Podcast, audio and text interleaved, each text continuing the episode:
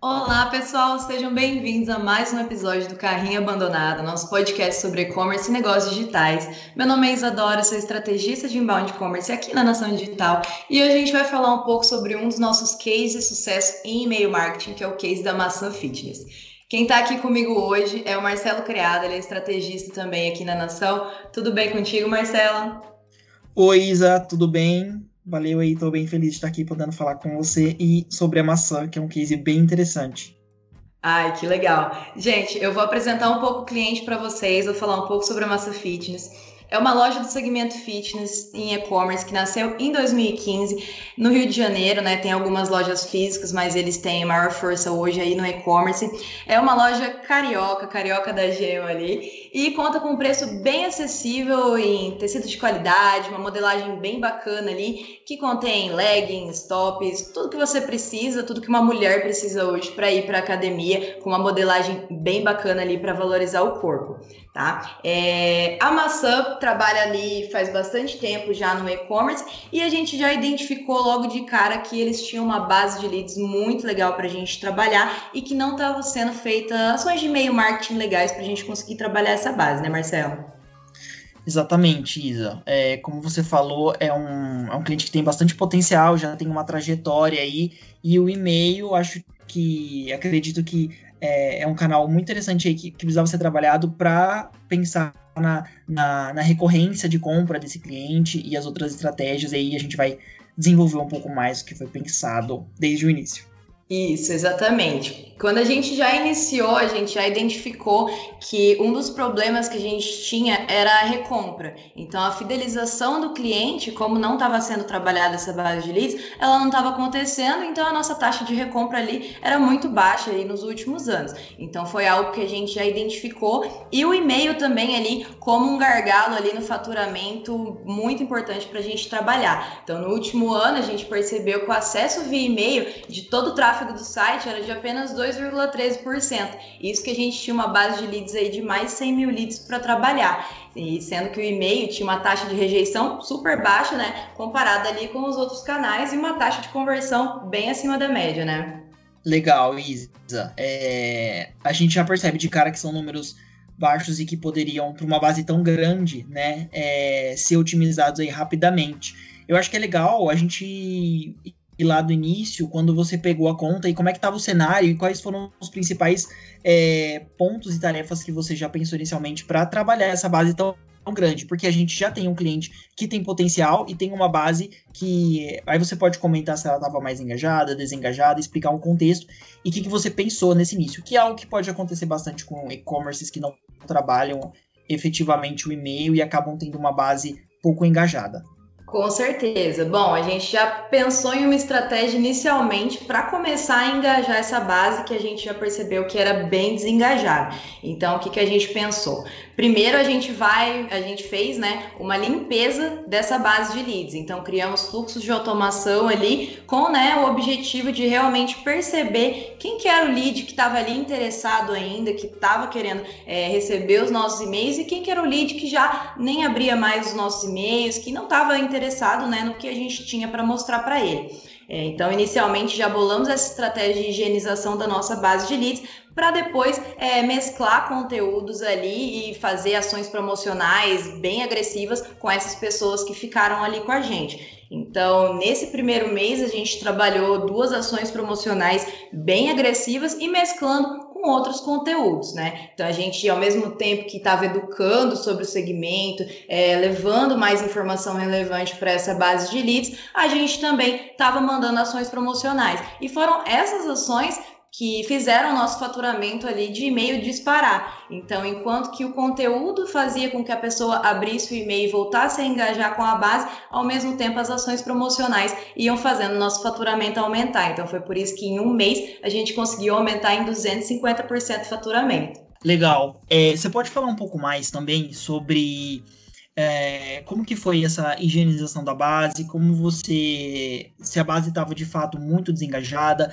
e aí a partir do, do momento que você estava realizando essa limpeza, como você foi utilizando essa mesma base para trabalhar esses e-mails promocionais? Show. É, quando a gente pegou essa base, a gente, primeira coisa que a gente teve que fazer foi realmente ver se estava engajado. Então a gente montou um esquema com três e-mails. É, o primeiro e-mail para relembrar a pessoa que ela ainda estava naquela base. Então esse e-mail era bem amplo mesmo. A gente mandou para toda a base de leads, que era ali mais de 100 mil leads. E aí, no segundo e-mail, a gente trabalhou com a pessoa que não abriu aquele e-mail. Então, se ela já não engajou naquele primeiro e-mail, a gente mandou um segundo e-mail para realmente tentar pegar aquela pessoa ali de volta, né? Para não desistir do lead, que a gente sabe que lead é uma coisa difícil de conseguir. Então, a gente, quando a gente pega, a gente tem que trabalhar esse lead bastante.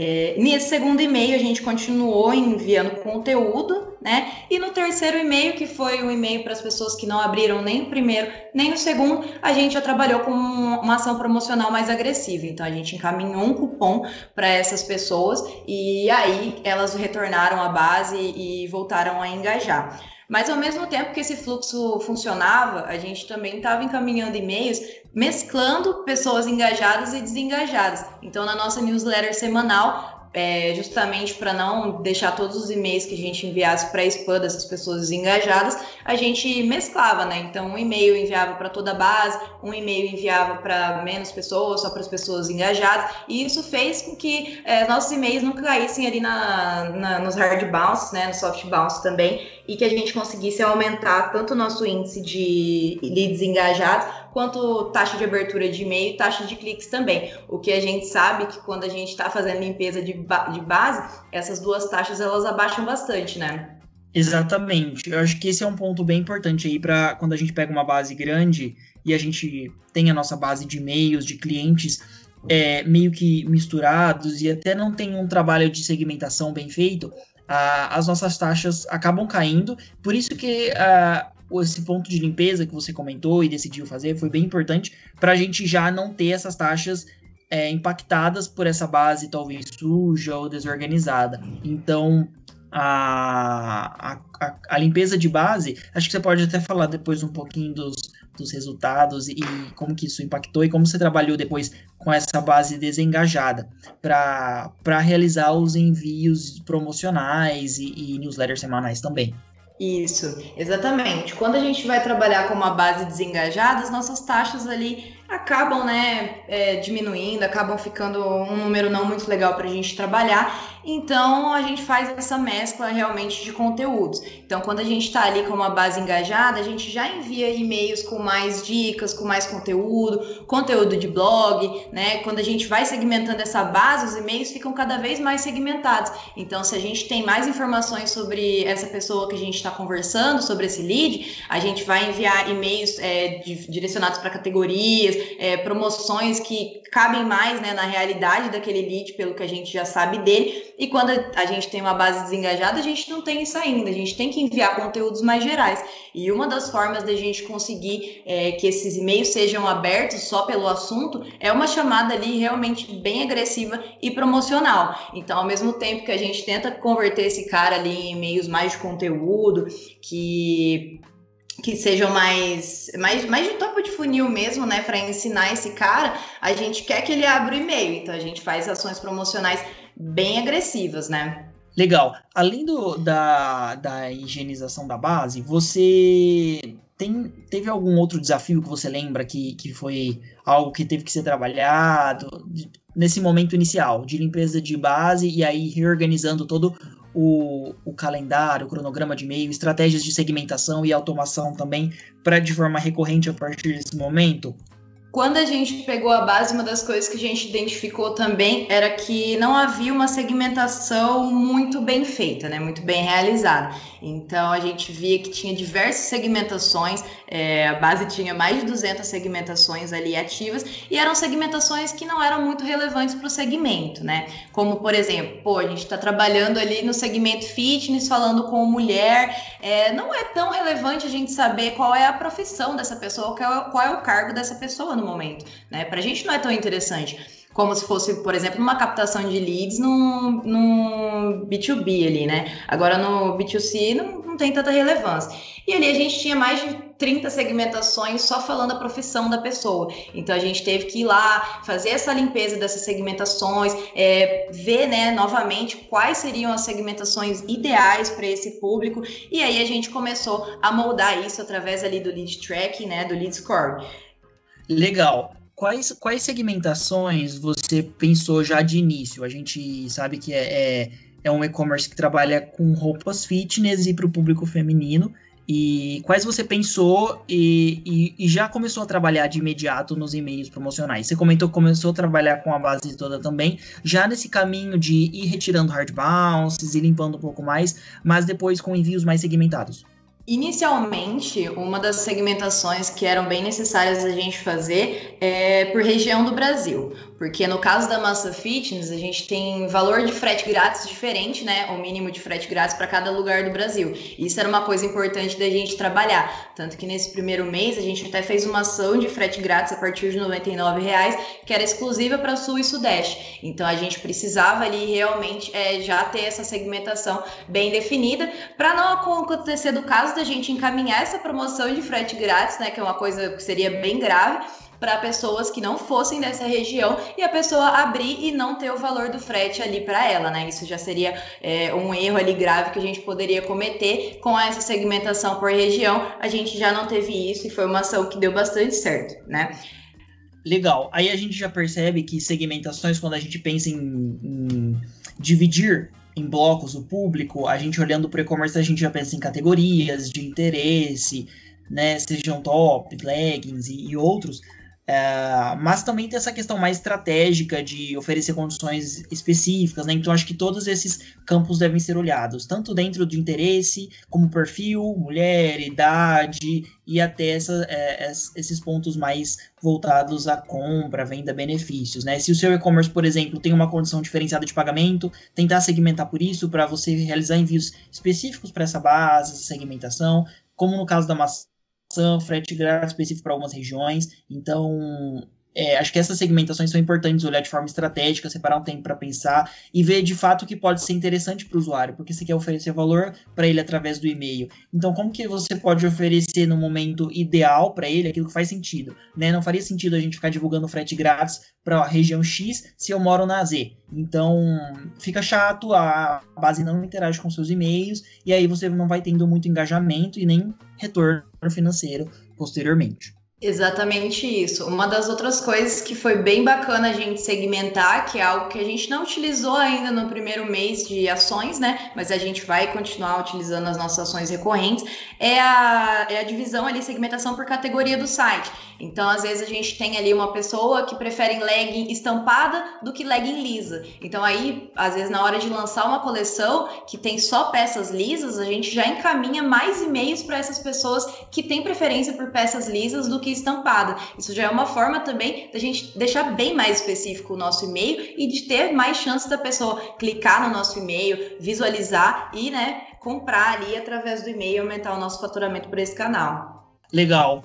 Acho que dentro também da segmentação é interessante a gente pensar, igual você comentou, por exemplo, lead tracking, né? Que para quem utiliza ferramentas que permitem essa funcionalidade de é, organizar os leads pelas páginas visitadas, também é interessante pela questão do volume de interesse, né? Então você tem mais pessoas que compram produto A e menos pessoas que compram produto B. Então eu quero trabalhar mais uh, leggings é, de modelo, sejam estampadas ou lisas, porque a minha base é bem maior. Isso vai te dando norte também no seu cronograma de e-mail, no calendário, no tipo de conteúdo que você vai ofertar mais, né? Se você tem talvez um time um pouco mais reduzido, não tem tanta, tanto braço para operacionalizar muito e criar vários tipos de e-mail, vários e-mails na semana para bases diferentes, eu acho que é importante a gente se orientar por isso também, né? Qual o volume máximo que eu tenho, qual produto é mais interessante para a base. Já que a gente falou de cronograma e calendário, como que você estruturou isso, Isa? Qual, o que, que você pensou nos formatos de e-mail também, na, na parte de conteúdo,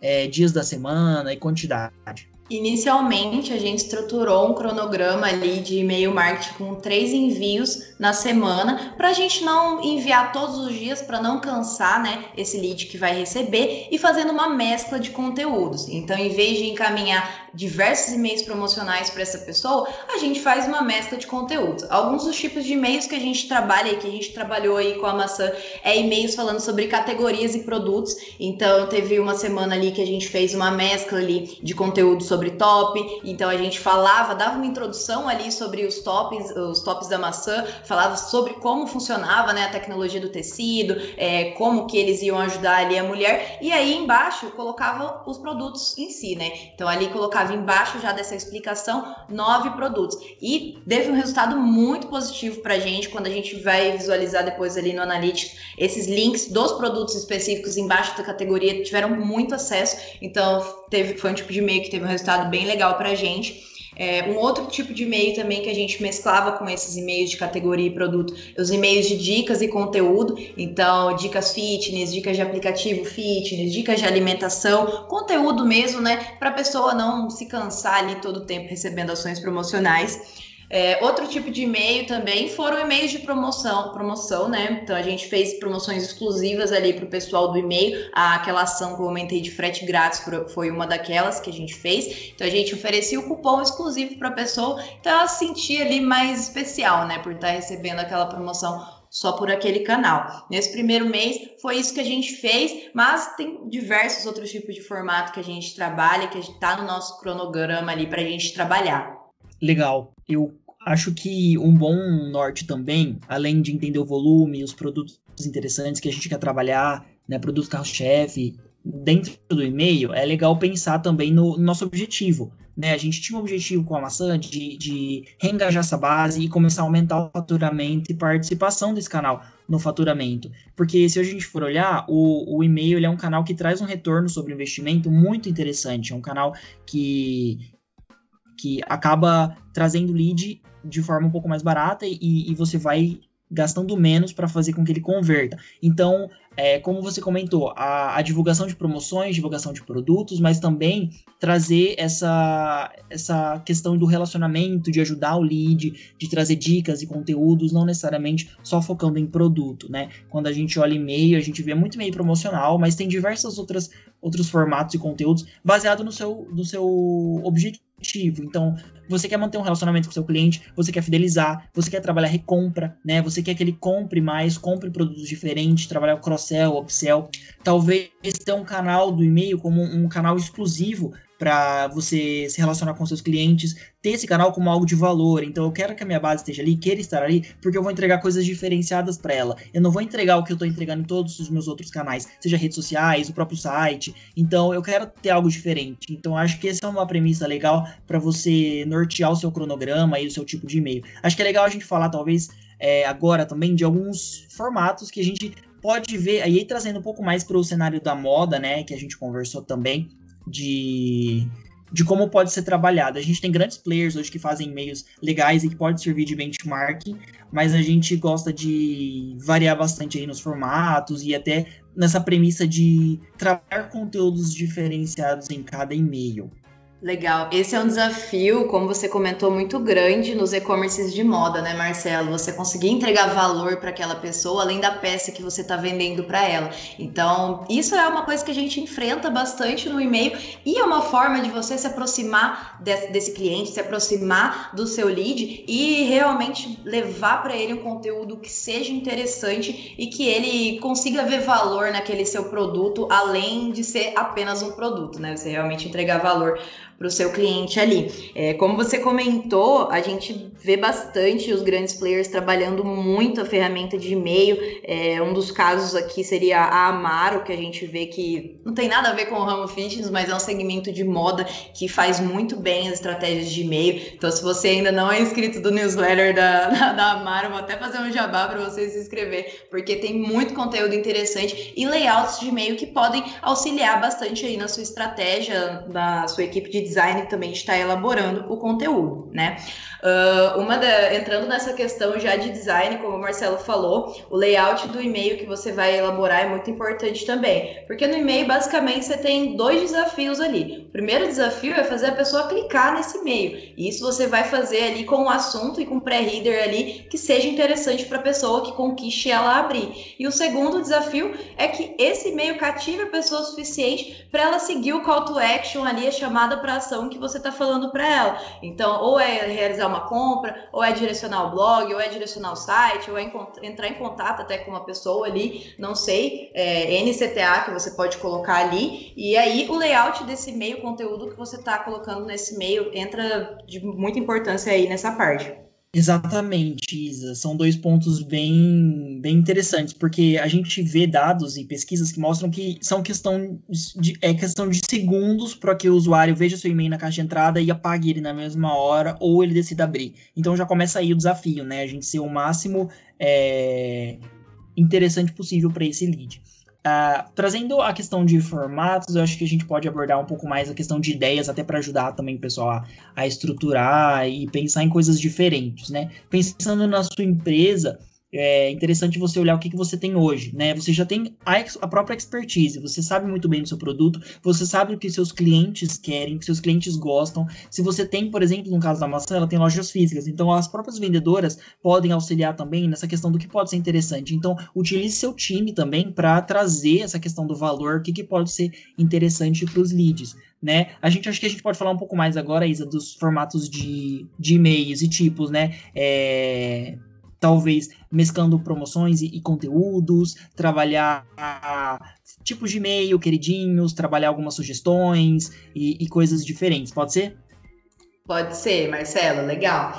É, uma das coisas que a gente vai entregar o ouro para você agora é a questão do layout do e-mail. Quando você vai trabalhar o layout, a, a gente sempre fala aqui que é muito importante você identificar qual o tipo de e-mail que o seu lead está tendo um retorno melhor. Quando com tipo de e-mail, nesse caso, eu estou querendo dizer se é um e-mail formatado em HTML, se é um e-mail com uma imagem única, se é um e-mail ali de texto apenas, ou se é um e-mail que mescla ali imagem com texto. Você identificando isso já é uma forma muito bacana ali de você aumentar a sua taxa de clique dentro desse e-mail. Isso é algo que a gente identificou logo de cara ali com a maçã, que o público gostava bastante dessa mescla de foto e texto tinha um índice de clique bem legal e a gente trabalhou bem forte em cima disso. Então, em vez de montar um e-mail ali corrido, né, um HTML, que a pessoa às vezes demora um pouquinho de tempo para carregar, dependendo da internet dela, às vezes tem celular que não vai abrir. A gente fez essa mescla, então a gente fazia banners é, no topo do e-mail, fazia o conteúdo em texto corrido,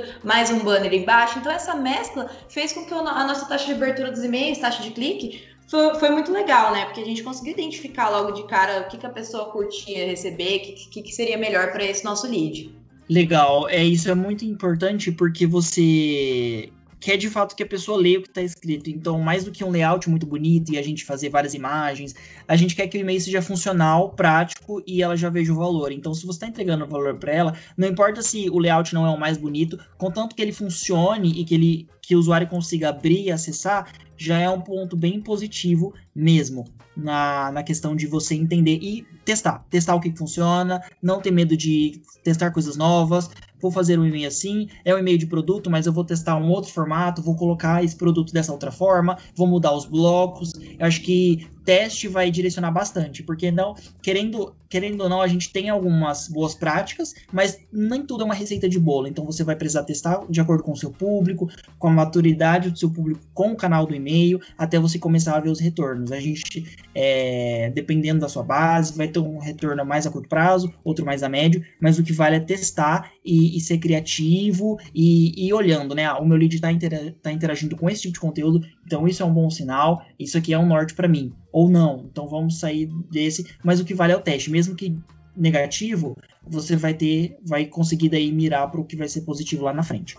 Exatamente. E essa questão de teste vai além também de você ver a taxa de abertura do e-mail ou a taxa de clique geral, mas sim, principalmente quando você mescla é, seu e-mail em blocos de conteúdo, visualizar é, os resultados dentro desse e-mail em específico. Então, ver dentro do seu e-mail se a pessoa clicou mais no link que estava lá no topo, se a pessoa clicou no CTA que estava ali embaixo, qual bloco de conteúdo que a pessoa clicou mais, é, se foi no CTA ali, se foi no produto X, se foi no outro produto. Então, fazer uma análise bem completa desse e-mail que você enviou para a pessoa, para que você corrija os seus erros e que é, aprimore esses acertos, né? Utilize ele, é, utilize eles novamente, né? O que funcionou. Então, isso é bem, bem legal também. É, falando ali dos tipos de e-mail que a gente trabalha, é, tem vários tipos de e-mail que você, você pode trabalhar, você não precisa ficar é, só naquela newsletter para toda base, semana toda, sempre. Não, mas faz essa mescla de conteúdo que eu tenho certeza que o seu lead ele vai curtir bem mais, vai aumentar o seu engajamento ali e vai ser bem bacana. Então, às vezes, de fazer só newsletter, só newsletter, divulga ali um, um e-mail de novos produtos que entraram na Outlet essa semana. A pessoa ela vai sentir que você está ali é, se importando, né, é, com ela, quer mostrar o que está acontecendo de novo ali para ela, mesclar com conteúdos ricos. Então, é, a partir do momento que você faz a segmentação, você dispara para segmentos ali de mais interesse, é, faz promoções, é, mescla os formatos dentro de cada e-mail de conteúdo também. Então, você pode é, fazer um e-mail que tenha um conteúdo em vídeo, fazer um e-mail que vá para um blog, fazer um e-mail que vá para um webinar. N formatos, mescla esse formato para não ficar maçante para aquela pessoa que está observando. E também, muito importante, quando você está trabalhando no segmento de moda, é você poder mesclar diferentes produtos a fim do cliente comprar mais de uma peça de uma vez. Então, se eu estou fazendo um disparo ali sobre um top, mostrar para o cliente que eu posso combinar ali com essa legging, é, com essa luva que entrou nova ali, com uma blusa para pôr por cima. Então, mesclar as combinações, mostrar um combo, que isso vai fazer o cliente comprar comprar mais de uma peça e não só aquela que você estava querendo focar nesse meio também. Perfeito, Isa. Eu acho que são esses testes e essas coisas diferentes que a gente tem que pensar e, e testar e ver o que, que vai funcionar, né? Tornar ao máximo é, o, o maior, o, o mais atrativo possível para o usuário, para o lead, para que ele tenha interesse. Então, ah, trabalha tua categoria, mais vendidos, uh, mesclar produtos diferentes, combinações diferentes, e aí trazendo esse know-how de que esse produto combina com esse porque isso vai dando uma. vai mostrando o valor. Ah, esse canal eu, não vou me desinscrever, eu não vou me descadastrar desse, desse e-mail, eu vou continuar recebendo, porque eles sempre mandam dicas de combinação. Mesmo que eu não compre agora, você vai criando essa lembrança de marca do, no, na, na, base do seu cliente, na, na, caixa de entrada do seu cliente, e ele vai tendo sempre referência de que ele quer quer ter você ali porque você entrega conteúdos, dicas uh, de uma forma diferenciada do que nas redes sociais, por exemplo, e eventualmente, se um dia ele lembrar que ele precisa de uma roupa ou de precisa do seu, de um produto como o seu, ele vai lembrar de você. Então, acho que esse é um ponto bem importante também.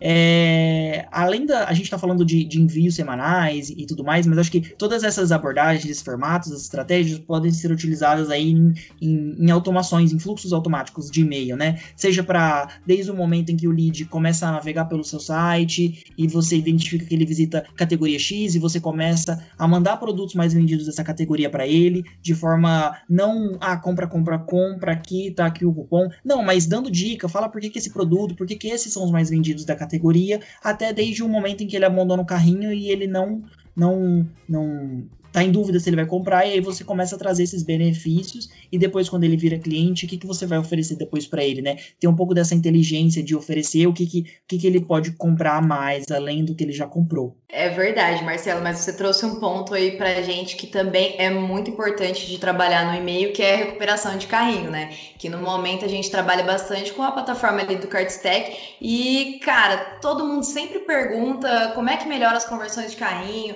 qual é a fórmula mágica, existe fórmula mágica para isso, né, Marcelo? A gente sabe que hoje uma das formas mais eficientes de fazer isso é mostrar para o cliente exatamente o que ele queria comprar. Então, essa automação de recuperação de carrinho é bem agressiva, é bem eficiente, por causa disso. Ela puxa ali qual é o produto que o cliente tinha comprado, qual é o produto que o cliente ia comprar, né, que ele colocou no carrinho, e manda no e-mail exatamente aquele produto. Cabe a gente que vai estar tá manipulando essa plataforma, fazer um layout bacana, colocar um assunto legal ali para a pessoa, fazer ela é, ela clicar naquele e-mail, né, realmente, mas aí dentro da, da plataforma fica tudo automatizado e a chance da pessoa converter ali no carrinho abandonado depois é muito grande, né? Exatamente. São estratégias ali que, como você comentou, não são uma receita de bolo, não são iguais para todo mundo, mas são, são formatos e, e tipos de e-mail que são comprovadamente é, positivos e que trazem um retorno mesmo. Então acho que vai, vai de você apostar nisso, testar e ver o que funciona. Isa, você quer falar um pouco do processo de análise, daí depois que você começou a, a rodar esses e-mails e, e, fazer esses envios, como é que foi o seu processo de análise? O que, que você olhou mais e, e você teve como norte para as próximas estratégias aí que estão por vir? Legal. Eu sempre digo que o processo de análise ele é uma coisa que você tem que fazer diariamente e você também tem que fazer é, por partes. Não, não deixe sua análise ali superficial. Não fique focando apenas em um número e ignorando todos os outros que estão ali na sua frente. Então, além de olhar ali o analytics que ele mostra também o resultado ali final, os links que foram clicados vê, vê tudo como um contexto ali. Então, entra também na sua ferramenta de disparo, vê todos os dados que ele está te apresentando, puxa do Analytics, vê o que o Analytics está te apresentando também. Então, algumas coisas que são importantes você analisar é, nesse momento e diariamente ali na sua estratégia de e-mail, taxa de abertura, taxa de clique, quais os links que estão direcionando é, as pessoas, quais os links que elas mais estão clicando e faturamento ali geral, né? Porque às vezes a gente também se prende só na abertura, engajamento e não ver se esse canal realmente está trazendo um faturamento interessante. Então eu sempre acompanho ali também no Analytics se esse canal está levando além de tráfego, além de estar tá engajando as pessoas, se está trazendo um faturamento para a gente também, que é bem importante. No caso, né, da maçã que a gente está comentando, porque o faturamento de e-mail era uma das metas que a gente tinha definido desde o início. Então era um dos gargalos que a gente queria ali aumentar. Então você também tem que analisar, é, ver qual que é o seu objetivo objetivo com esse canal. Se for faturamento, você analisa ali o faturamento. Se você, com esse canal que é basicamente se engajar com o seu lead ali, oferecer realmente apenas valor, aí você vai ver o engajamento. Então, primeiro você define o que, que você quer, qual que é o seu objetivo com aquele canal, e aí você escolhe onde que você vai analisar. Mas no geral, faça uma análise completa, não se prenda apenas a um número ou outro, porque aí, né, fica bem mais abrangente, fica bem mais completa a análise que você vai fazer e você consegue é, criar ações, criar melhorias depois para isso, porque você tem uma visão geral geral, né, de tudo aquilo que você está acompanhando. Show, Isa. Acho que são essas métricas principais mesmo que a gente tem que estar tá analisando e, como você comentou, de acordo com o objetivo. Isso aí é essencial, né? Seja faturamento, engajamento com a base, melhorar a taxa de abertura, taxa de clique. É, se você tem um problema de, de seus e-mails estão indo para spam, então esse é um problema que, que, que é comum também, então os e-mails indo para spam, aba de promoções, como é que a gente vai melhorando isso? Pode ser um objetivo, e aí você vai mudando os objetivos à medida que você for alcançando é, esses resultados positivos, né? Então, por exemplo, o caso da maçã. Ah, vamos trabalhar, vamos voltar a reengajar essa base e depois a gente começa a trabalhar melhor focando num, num, num faturamento. Então, foi trabalhando ali um, um ponto de cada vez para ter essa saúde no, no canal que a gente sabe que, seja de forma direta no faturamento ou de forma assistida, né, no processo de compra, é, você pode analisar se ele está sendo um resultado e a gente acredita muito no e-mail para e-commerce que funciona muito. É, a gente só tem que achar aí pela, pelos testes e pelas análises o melhor caminho, o melhor formato. Acho que é um trabalho diário de e-mail marketing, mas que os frutos vêm. A gente viu a maçã de uma forma um pouco mais rápida, mas porque eles já tinham uma base também e foi um trabalho ali que era um dos principais a serem feitos. Mas eu acredito que é isso, acho que tem bastante coisa, bastante coisa que dá para analisar, que a gente comentou e que dá para ser aplicado em diversos cenários. E é isso, Isa. Acho que agora é mãos à obra para continuar crescendo e, e, e, otimizando ainda mais, sempre é, olhando os players do, do, mercado, os concorrentes, quem não é concorrente, para quem se posiciona bem nesses formatos, para a gente sempre estar tá tendo ideias novas e, e, analisando sempre a nossa base, para a gente conseguir também ser bastante original nas nossas estratégias. Isso mesmo, Marcela. É bem importante a gente ter é, essa identidade de marca ali bem clara em todas as estratégias que a gente vai elaborar. Então, acompanhar os concorrentes, mas também ser autêntico em tudo aquilo que você vai estar mostrando, porque isso vai agregar valor à sua marca e vai fazer as pessoas lembrarem de você depois, essa autenticidade. Muito obrigada, Marcelo, por participar aqui do nosso podcast. Agradeço muito por todo o seu auxílio aí nas estratégias de e-mail da maçã, que foi bem importante para a gente alcançar o resultado que a gente alcançou hoje e pelo seu tempo aí para estar tá conversando aqui com a gente hoje. Muito obrigada a você que acompanhou o nosso podcast. Sigam as nossas redes sociais, no LinkedIn, no Instagram, no Facebook, no nosso blog. A gente está sempre postando bastante conteúdo e acompanhe aí tudo que a gente tem para disponibilizar no nosso podcast aqui do Carrinho Abandonado. Muito obrigada, pessoal, e até a próxima. Valeu, Isa. Valeu, pessoal, e até a próxima.